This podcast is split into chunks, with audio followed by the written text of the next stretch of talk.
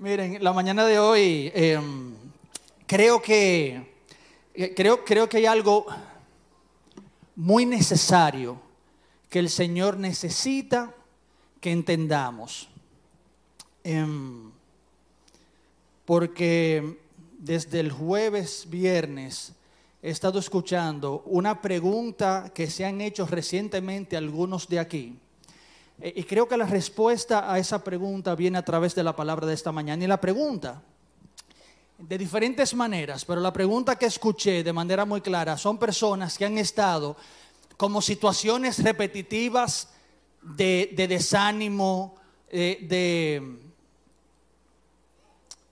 como de despropósito, mucha falta de consuelo, porque han venido situaciones sobre situaciones sobre situaciones sobre tu vida que, que te tienen completamente cansado. Eh, eh, y la palabra precisa es como, como que te gastaste ya. Y la pregunta que algunos se han hecho, o literalmente o parecida, suena como, Dios, pero ¿y qué? ha sido como la pregunta que se han hecho algunos recientemente. Dios, pero ¿y qué? Pero Señor, ¿hasta, la cuánta es? Frase como muy dominicana, ¿verdad? Muy de nuestra cultura, pero que refleja de manera muy clara un corazón, ¿no? Un cansancio, ya un hastío. Y, y creo que la palabra de hoy es para ti, quizás porque estás en esa condición ahora. Y si no estás ahí, gloria a Dios, pero recuerda algo, todo lo que estamos sobre esta tierra en algún momento, lo más seguro, o hemos estado en el pasado o vamos a estar en ese momento. Entonces la palabra de hoy es para que tú tengas de qué agarrarte. Cuando tú sientas que a tu corazón viene eso como que te gana y de nuestra boca lo que quiere salir es, Dios, pero ¿y qué es? ¿Hasta la cuánta es? Algunos dicen, suéltame.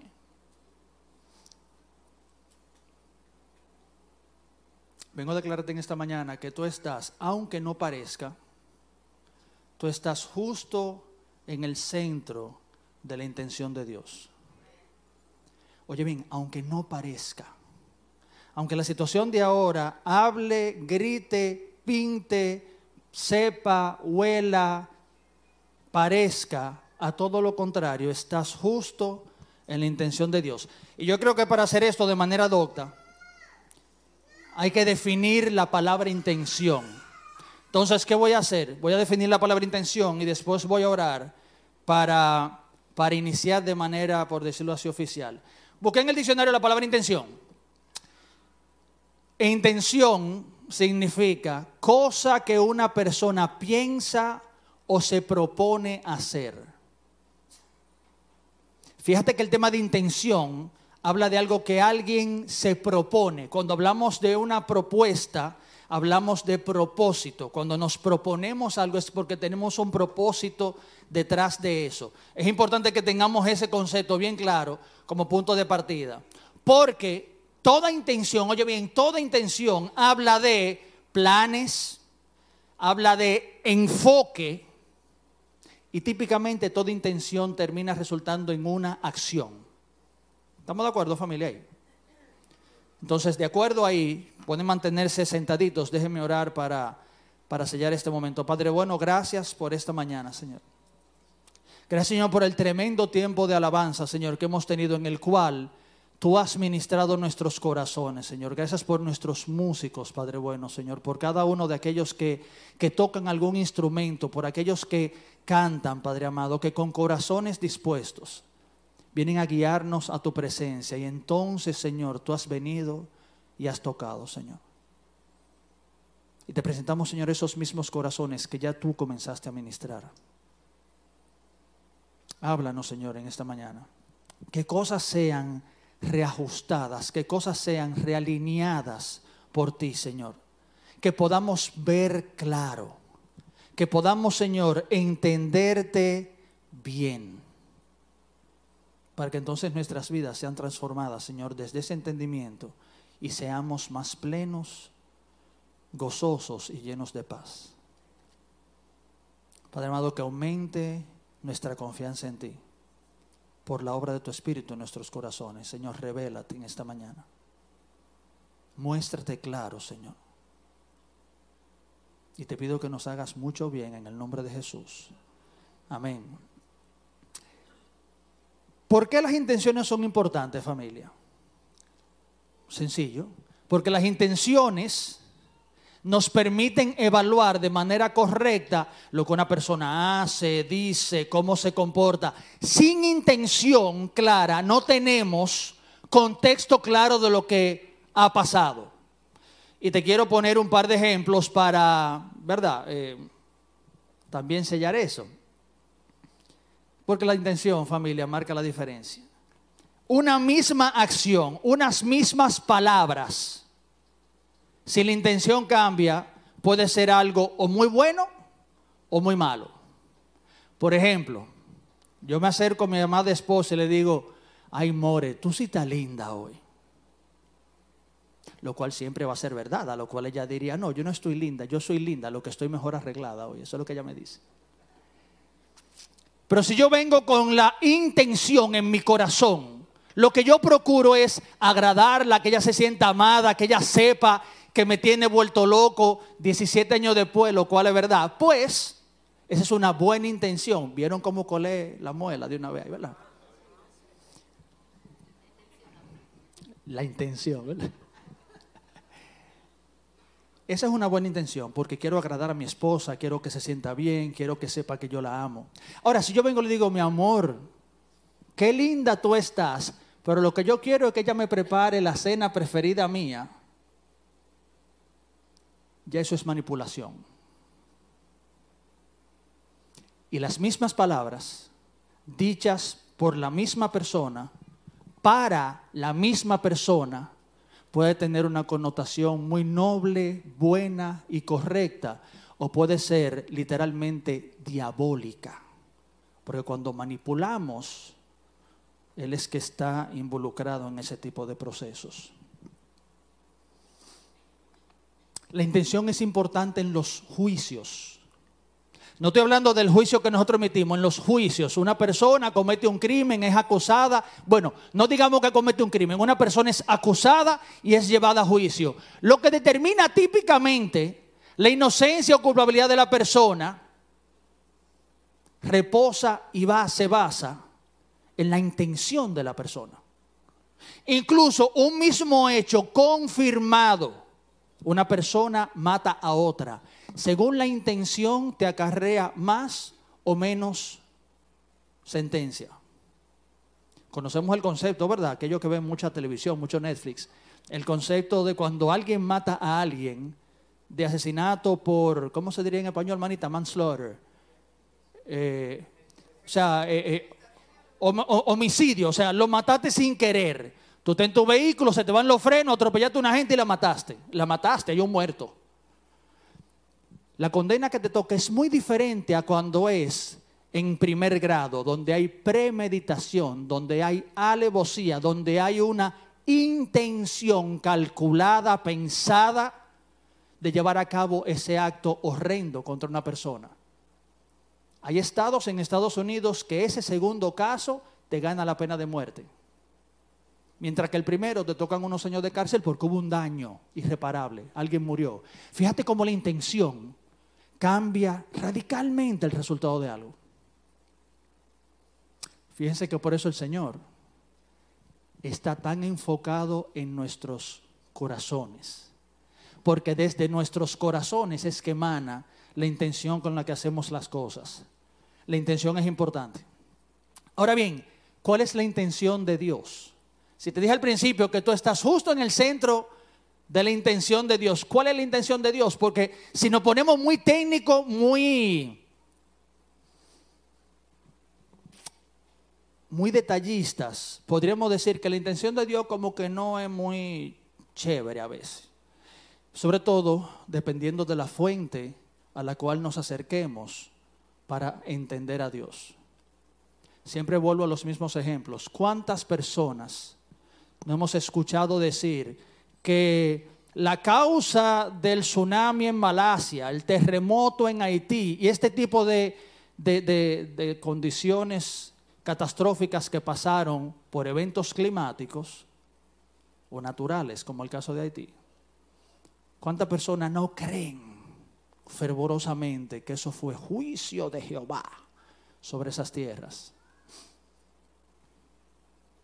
¿Cuántas personas no creen que el Señor manda una enfermedad terminal a una familia para que la familia se acerque a ellos? Te puedo asegurar en esta mañana que ambas cosas son completamente equivocadas. Pero si no conocemos la intención de Dios, creer ese tipo de cosas sobre Dios son muy fácil. Creer eso es muy fácil. Entonces, ¿cuál es la intención de Dios? Me sorprende que mientras el Señor me hablaba de esto, yo estuve investigando en la palabra, me sorprende la cantidad de versos diferentes, pero que todos apuntan al mismo sitio, todos apuntan de manera muy clara cuál es la intención de Dios para con cada uno de nosotros. Y de nuevo, recuerda que la intención es importante porque así como entendamos la intención de Dios, vamos a poder decodificar, vamos a poder interpretar y entonces vamos a poder reaccionar a las situaciones que nos pasan. Porque si yo creo que una situación mala que llega a mi vida la mandó Dios, imagínate, no hay nada que hacer con eso. No fue Dios que la mandó. ¿Quién más grande que Él? Ahora, si yo entiendo que Dios no es autor de mal, que Dios es un Dios bueno, que Él está por mí, que Él está a mi favor, que Él ha hecho todo lo importante, todo lo necesario, todo lo, lo propicio para que yo tenga buena vida sobre esta tierra, entonces lo malo que pasa toma otro matiz, toma otro sabor. Yo no soy una víctima sobre la cual Dios vino, sino que yo soy acompañado por Dios y no soy víctima ante las situaciones difíciles que me pasan. Romanos 12.2.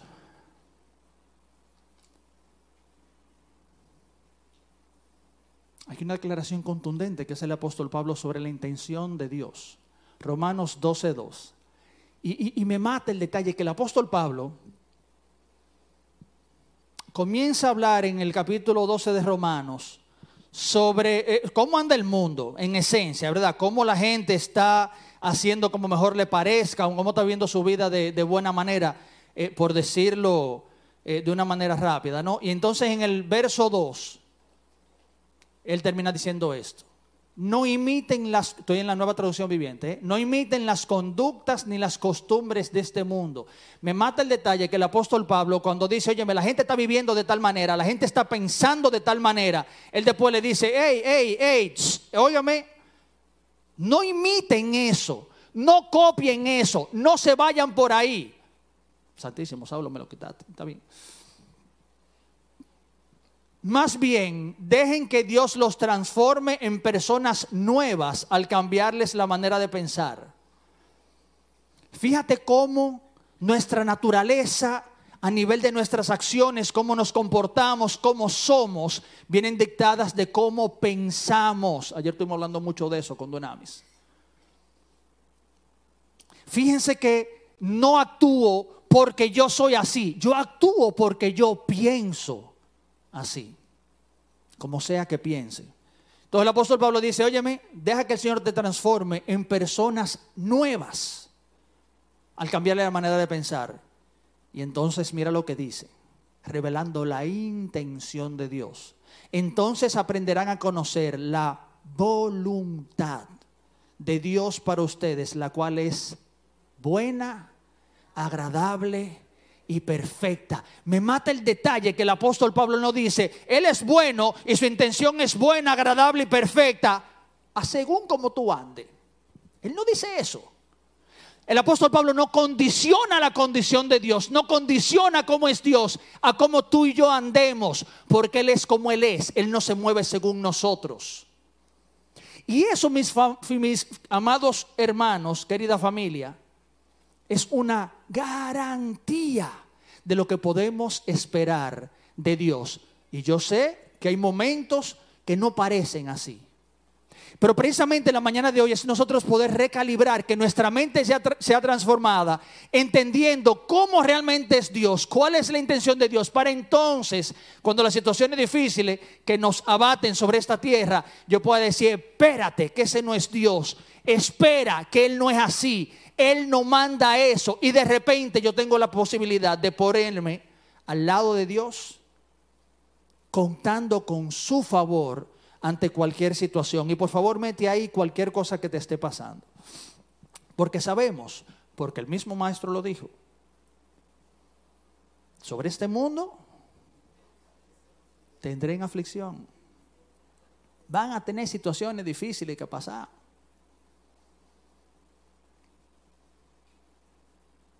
Y entonces la promesa que él hace, bajo este contexto, toma otro sentido cuando él dice, pero no teman, no teman, porque yo he vencido al mundo.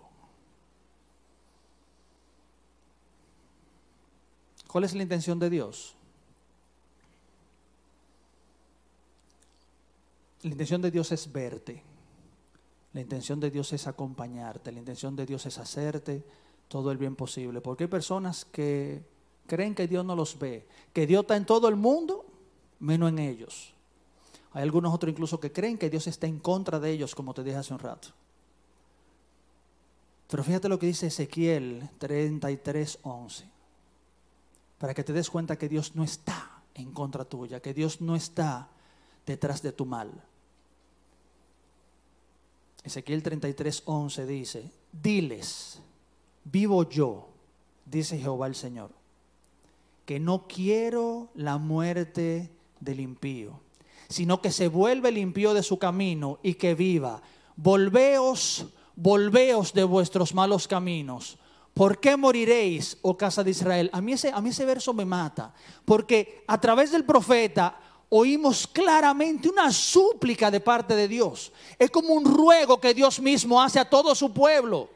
Oye, me entiende que yo no quiero que el impío se pierda. Y podemos entender y podemos pensar que el impío todo lo malo que le llegue se lo merece, porque es un impío, porque no está con Dios. Y el mismo Dios dice, y que a mí no me interesa que ese malo, ese malvado, ese que ha hecho todo lo malo, ese que ha estado a espalda mío, no me interesa que ese perezca. No es la intención de Él que nadie perezca ni le vaya mal. Y entonces él como que suplica, sino que se vuelva de su camino. Y entonces dice, volveos de sus malos caminos. Y entonces hace una pregunta que teníamos que ponernos a pensar. Dios dice, óyeme, ¿por qué moriréis? Como quien dice, óyeme, ¿por qué tú te vas por ahí? ¿Por qué vas a morir cuando hay otra opción? Hay otra opción cuando caminamos y entendemos a Dios de manera diferente. Hay otra opción. Te lo dije ahorita, la, la, intención de Dios es su máximo bien para ti. No parte del bien, no alguno bien un día u otro, su máximo bien siempre. Juan 3, 16 y 17 dice. Pues Dios amó tanto al mundo que dio a su único Hijo, para que todo el que cree en Él no se pierda, sino que tenga vida eterna. Y entonces aquí otra vez el Señor remata el concepto de intención en el verso 17. Y entonces lo pone al revés. Dios no envió a su Hijo al mundo para condenar el mundo. Qué claro habla la palabra ahí. Y nosotros en nuestra historia, en nuestra formación, en lo que dice Hollywood, en lo que dice en la noticia, en lo que vemos que pasa en nuestra familia, cómo me ven el trabajo, creo completamente diferente a lo que enseña la palabra. Dios, Jesús, no vino a condenar el mundo. Yo creo que ese juicio hubiera sido muy corto y muy sencillo. Porque la misma palabra asegura que no hay uno que no estuviese destituido de la gracia de Dios. El juicio era, se murieron todos, buena noche. El juicio era muy fácil y muy sencillo, porque eso es lo que nuestras acciones nos habían ganado. Pero aunque esas eran las, las consecuencias merecidas por nuestras acciones, el Rey Jesús vino como hombre a morir por ti, por mí, para que fuéramos salvos, no para condenarnos, continúa diciendo aquí el apóstol Juan, sino para salvarlos por medio de él. La intención de Jesús, lo que lo trajo al mundo cuando el Padre dijo, hay un tranque ahí abajo, y nada más hay una sola manera de resolverlo. Cuando Jesús dijo, hey, yo voy, él tiene una intención clara. Él sabía lo que venía y no era a mandarnos al lago de fuego eterno. No era traer muerte, no era traer enfermedad, no era traer penuria. Cuando Él se hizo hombre por ti y por mí, había una sola razón clavada en su corazón. La salvación del planeta. Que todos sean salvos. Su máximo bien para cada uno de nosotros. Primera de Timoteo 2, 3 al 6. O yo estoy como mi pastora, traje una batería de versos. Un saludo ahí a la pastora María Isabel Palacio. Primera de Timoteo 2, del 3 al 6 dice porque esto es bueno y agradable delante de Dios nuestro Salvador. Ahí el apóstol, Pablo está hablando con Timoteo Verde en su carta. En esencia lo instruye en cómo debe manejarse. Entonces termina aquí. Porque esto es bueno y agradable delante de Dios nuestro Señor. Y entonces Pablo empieza a hablar sobre nuestro Salvador, el cual quiere que todos los hombres sean salvos y vengan al conocimiento de la verdad, porque hay un solo Dios y un solo mediador entre Dios y los hombres, Jesucristo hombre, el cual se dio a sí mismo en rescate por todos, de lo cual se dio testimonio a su debido tiempo. Fíjate un detalle interesante, esto lo hemos hablado en otras ocasiones, eh, para muchos va a ser repetido, para algunos esto va a ser nuevo. Cuando el, apóstol Pablo utiliza aquí la palabra... Em, en la frase, el cual quiere que todos los hombres sean salvos. Cuando él usa la palabra salvos, lo busqué, es la palabra soso, la hemos enseñado mucho aquí. ¿Por qué esa palabra es importante? Porque leemos que Jesús quiere que seamos salvos y nuestra mente em, entrenada, sobre todo con un poquito de tiempo de iglesia, nos dice, bueno, el Señor quiere que cuando muramos y partamos de esta tierra, no vayamos al cielo. Él nos salva para entonces poder tener vida eterna juntamente con Él. Recuerden que el tema de la vida eterna no está en discusión. Todo el mundo tiene ganada la vida eterna. Todo el mundo. La diferencia es dónde la vamos a pasar cuando moramos. Esa es la diferencia. Todo el mundo tiene vida eterna. O algunos dirán que sería entonces del otro lado muerte eterna. Pero la eternidad, para aclararlo todavía más, la eternidad, todo la tenemos ganada. ¿Dónde la vamos a pasar la diferencia? Y muchos pensamos que cuando leemos ese tipo de cosas, bueno, el Señor quiere que seamos salvos. Está hablando de cuando partamos de esta tierra y vayamos al cielo. El asunto es que la pregunta que se puede desprender de ahí es, ok, Píndaro, ¿y qué pasa en el interín, en el inter? Entre el día de hoy, desde que yo nací hasta que yo muero, ¿qué pasa en ese trozo? Porque qué chévere eh, el yo irme al cielo y tener la vida eterna con Jesús asegurada. Pero ¿qué pasa en el inter? Y para ese inter y también para la eternidad tenemos que entender el concepto amplio de la palabra soso.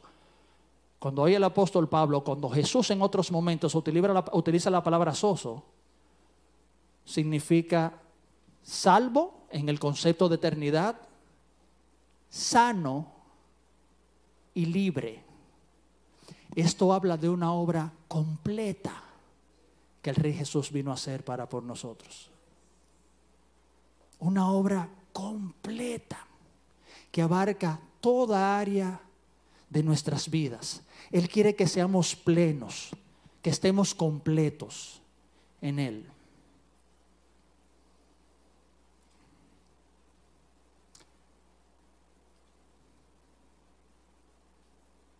¿Por qué podemos confiar en la intención de Dios para con nosotros? O mejor dicho, podemos confiar en Dios por la intención que Él tiene para con nosotros.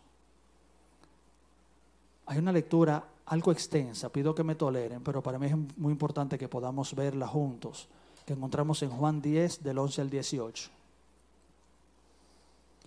Tú confías plenamente en alguien que tú sabes que tiene tu mejor interés en su corazón tú confías en alguien cuando típicamente no anda buscando lo suyo propio, sino que está buscando tu mejor bienestar.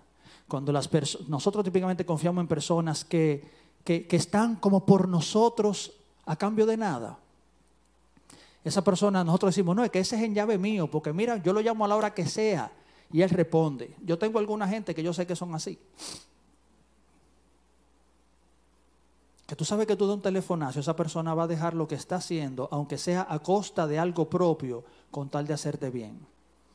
En Juan 10, del 11 al 18, yo creo que hay una de las máximas expresiones de esto, lo cual tiene que aumentar nuestra confianza en el Rey Jesús basado en su intención, porque esto que te leo ahora grita su intención de manera clara. Aquí el Rey Jesús está hablando sobre cómo son los buenos pastores, y estoy de nuevo en la nueva traducción viviente. Juan 10, del 11 al 18. Yo soy el buen pastor. El buen pastor da su vida en sacrificio por las ovejas. El que trabaja a sueldo sale corriendo cuando ve que se acerca un lobo. Abandona las ovejas porque no son suyas y él no es su pastor. Entonces el lobo ataca el rebaño y lo dispersa. El cuidador, este es otro tipo de gente, ¿verdad? Otro tipo de pastor, otro tipo de persona que eh, guarda y cuida ovejas, el cuidador contratado sale corriendo porque trabaja solamente por el dinero y en realidad no les importan las ovejas. Fíjate, fíjate qué interesante, fíjate cómo aquí Juan tipifica a las personas que están al cuidado de algo. Entonces sigue diciendo en el 14, yo soy el buen pastor, conozco a mis ovejas y ellas me conocen a mí como también mi Padre me conoce a mí y yo conozco al Padre. Así que sacrifico mi vida por las ovejas. Además, tengo otras ovejas que no están en este redil. También las debo traer. Me encanta porque él estaba hablando de los gentiles. En este caso estaba hablando de ti y de mí. La intención de Jesús nos incluía a nosotros, aunque no éramos el pueblo de Dios. Ellas escuchan mi voz y habrá un solo rebaño con un solo pastor. Qué lindo. Verso 17. El Padre me ama porque sacrifico mi vida para poder tomarla de nuevo. Y aquí viene la declaración que quiero que se quede en tu corazón. Nadie puede quitarme la vida sino que yo le entrego voluntariamente en sacrificio. Pues tengo la autoridad para entregarla cuando quiera y también para volver a tomarla. Esto es lo que ordenó mi Padre. Es muy diferente cuando hacemos algo bajo coerción, bajo manipulación, bajo cualquiera de estas motivaciones, es muy diferente a cuando hacemos algo, pero ese algo no me sale del corazón, tiene como otro sabor, cuando es forzado.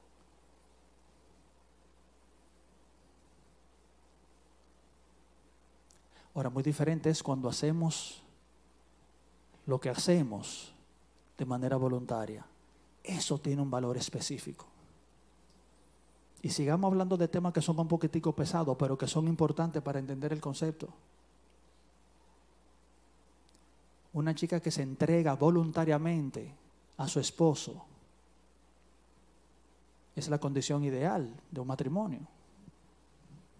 Pero una chica que es forzada para entregársele a un hombre, eso tiene otro nombre, ¿verdad que sí? Y Jesús dijo, óyeme, a mí nadie me forza, a mí nadie me obliga. Yo estoy yendo por ellos porque quiero ir por ellos. ¿Cuánto dista ese Dios del de las noticias? Este que dijo, yo voy, que no hubo que convencerlo que no hubo que manipularlo, que no hubo que comprarlo. ¿Cómo tú compras aquel que está en toda plenitud? ¿Qué tú le ofreces? ¿Qué tú le ofreces a Dios cuando Él es Dios para convencerlo? No existe tal cosa, porque ya Él era lo máximo de lo máximo de lo máximo. Y este que era lo máximo, de lo máximo, de lo máximo, de lo máximo, dijo, yo voy por ellos. No hay que forzarme. Por eso vemos como Jesús gustosamente carga su cruz. Como Jesús la lleva al Gólgota. Como Él se trepa en su madero porque lo estaba haciendo por cada uno de nosotros. Queremos hablar de intención, queremos hablar de cómo es Dios. Ese es Dios.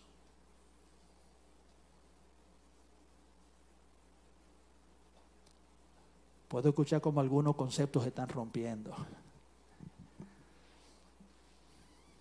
Dios no es autor de maldad. Dios no es autor de maldad. Si tú te das cuenta, esta mañana tiene un diseño muy interesante, muy, muy particular. También tiene una intención la mañana de hoy. Y es que podamos reajustar nuestro entendimiento, nuestros corazones, para que entonces, desde ese entendimiento renovado, podamos filtrar las cosas que nos pasan. Porque tú sabes que es mucho mejor estar en la posición correcta con Dios que estar lejos de Dios, que entenderlo mal a Él. Y hubo uno en la Biblia que entendió eso de manera bien clara. Lo vemos en Lucas 19 del 1 al 6. Porque la mejor posición que podemos tener es el entendimiento claro de quién es Él, no la posición mía propia que yo me he formulado por años según mis experiencias. Lucas 19 del 1 al 6 dice, habiendo entrado Jesús en Jericó, iba pasando por la ciudad y sucedió que un varón llamado Saqueo, que era jefe de los publicanos y rico, procuraba ver quién era Jesús, pero no podía a causa de la multitud, pues era pequeño de estatura y corriendo delante subió a un árbol sicómoro para verle, porque había de pasar por allí. Cuando Jesús llegó a aquel lugar, mirando hacia arriba, le vio y le dijo, saqueo.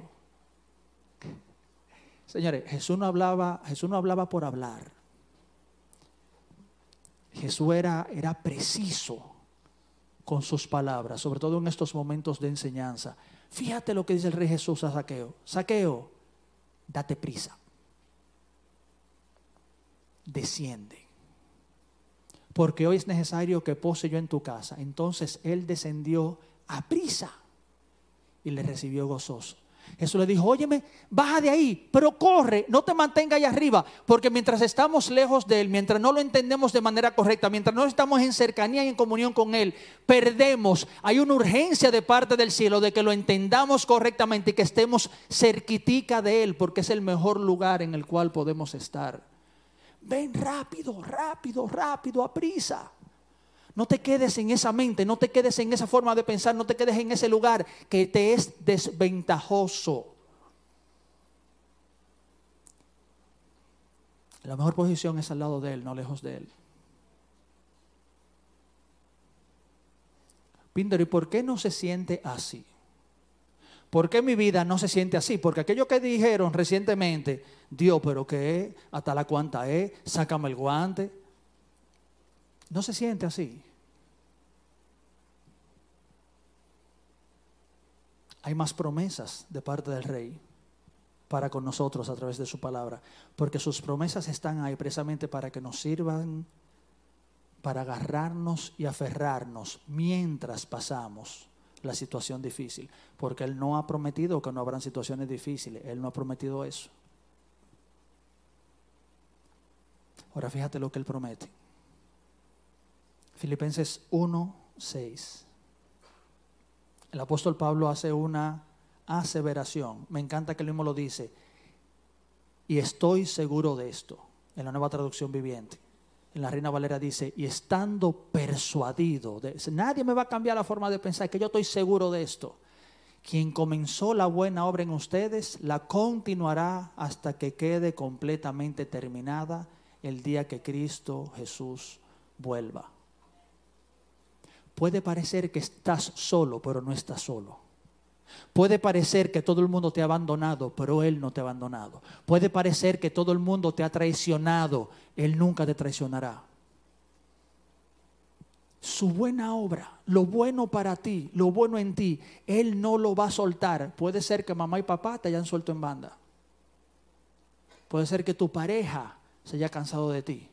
Puede ser que tus hijos tengan, ay, este sí habla y tú te hayas sentido mal. Pero Él no te suelta. Él no se rinde. Él sigue contigo. Él te acompaña. E-, esa, es la palabra que, que siento que el Espíritu me grita. Él no se cansa. Es como que Él dice, ok, vamos, una vez más. Vamos, una vez más. Él no se cansa. ¿Cuántas veces nosotros no hemos dicho, Es que estoy cansado de tal y tal cosa. Es que esta persona me tiene harto.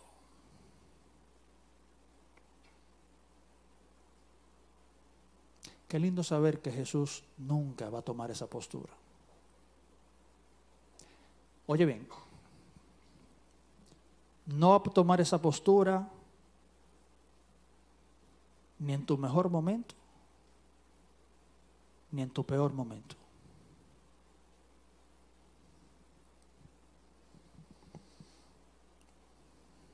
Dios no ha acabado contigo. No te rindas, Él no ha acabado contigo. Él no te ha abandonado, no te rindas. Él no se ha olvidado de ti, no te rindas.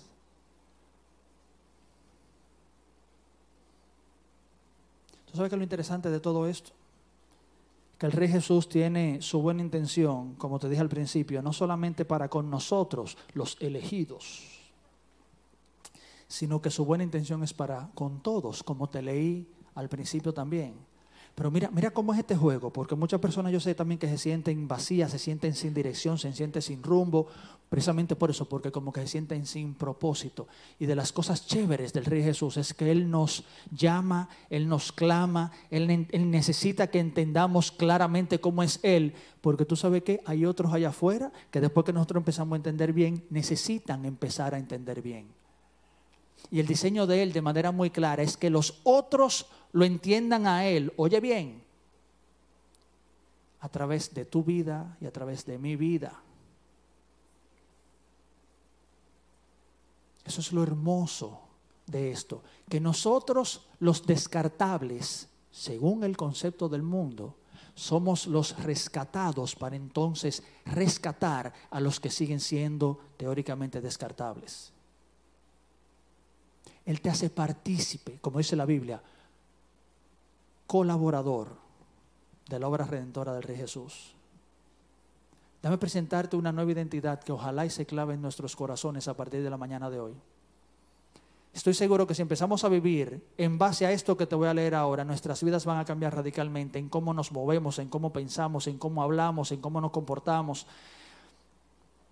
Primera de Timoteo 3, 14 y 15. Primera de Timoteo 3, 14 y 15 dice. Esto te escribo, aunque tengo la esperanza de ir pronto a verte, para que si tardo sepas cómo debes conducirte en la casa de Dios, que es la iglesia del Dios viviente, columna y baluarte de la verdad. Todos aquellos que estamos en Cristo somos la iglesia. Por ende, tú eres columna y baluarte de la verdad. Yo busqué la palabra baluarte porque asumía que entendía lo que significaba, pero me encontré con una sorpresita, una sorpresita chévere. Columna es aquello que está diseñado para soportar, ¿no?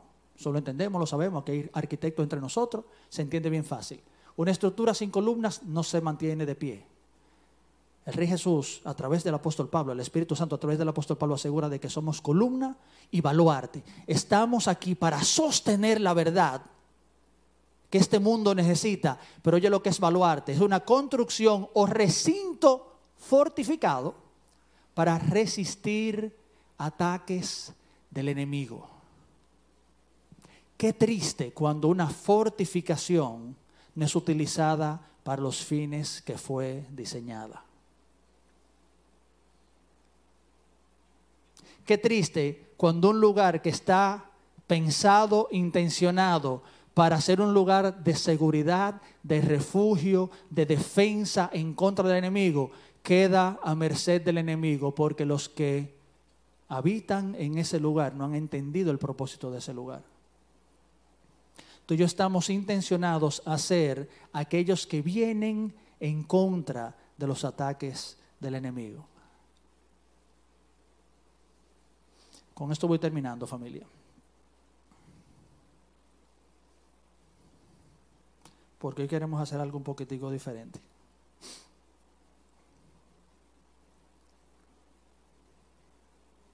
Tolérenme, por favor, cierren sus ojos.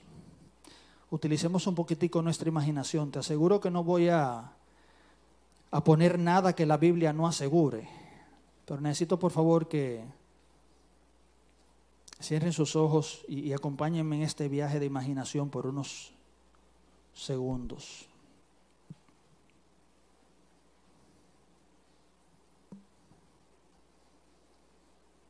Te voy a estar llevando a través de un recorrido que vivió el pueblo de Israel. Cuando el pueblo estaba en un momento en su historia, en su normalidad, el pueblo estaba tranquilo, el pueblo estaba en su día a día, familias en su quehacer.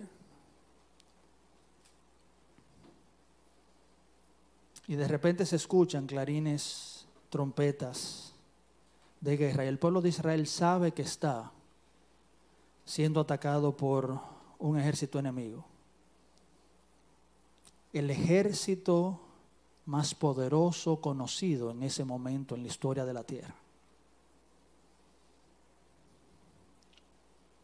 el ejército del rey Nabucodonosor entra a Jerusalén, pasa de pueblo en pueblo, arrasando el pueblo de Dios.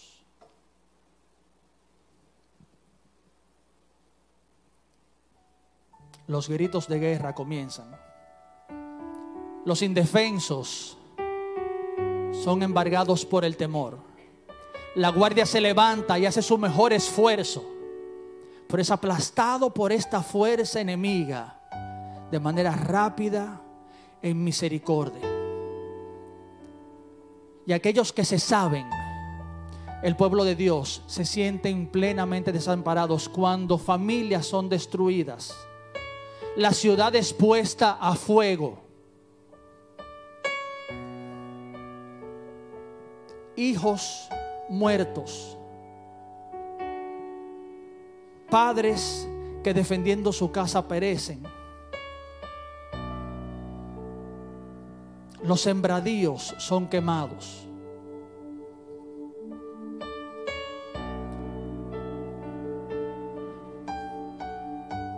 Lo peor que puede pasar llega a acontecer. Cuando el templo mismo es destruido. El centro de la vida de este gran pueblo de Dios, el centro de su vida social, espiritual y religiosa es destruido.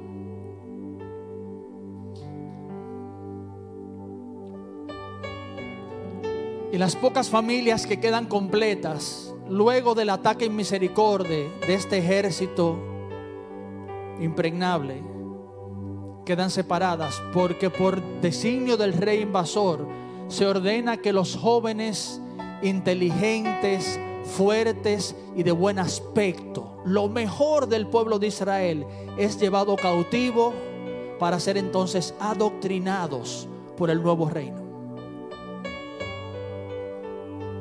Pueblo queda en cautiverio. El pueblo de Dios está perdido.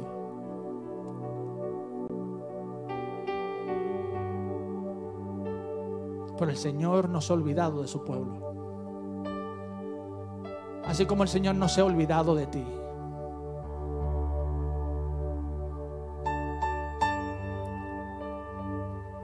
Y un profeta se levanta.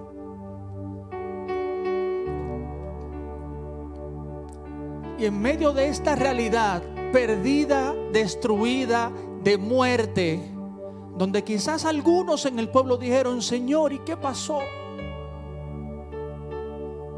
el Señor le dice a su profeta Jeremías, habla. Y el Señor dice, porque yo sé los planes que tengo para ti. Planes de bien y no de mal.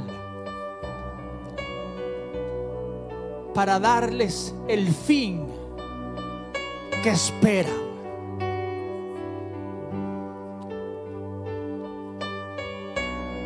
Mis planes son de bien y no de mal. Aunque el mal esté rodeándote, aunque el mal esté aparentemente ganando, mis planes, mi buena intención, palabras de vida, dice Dios, es de bien y no de mal. Porque te quiero dar el fin que esperas, aquello que anhelas, aquello que has estado esperando eso es lo que quiero darte.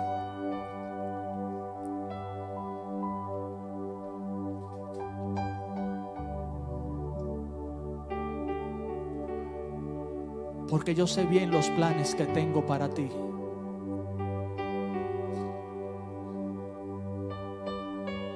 No quites tu vista de mí,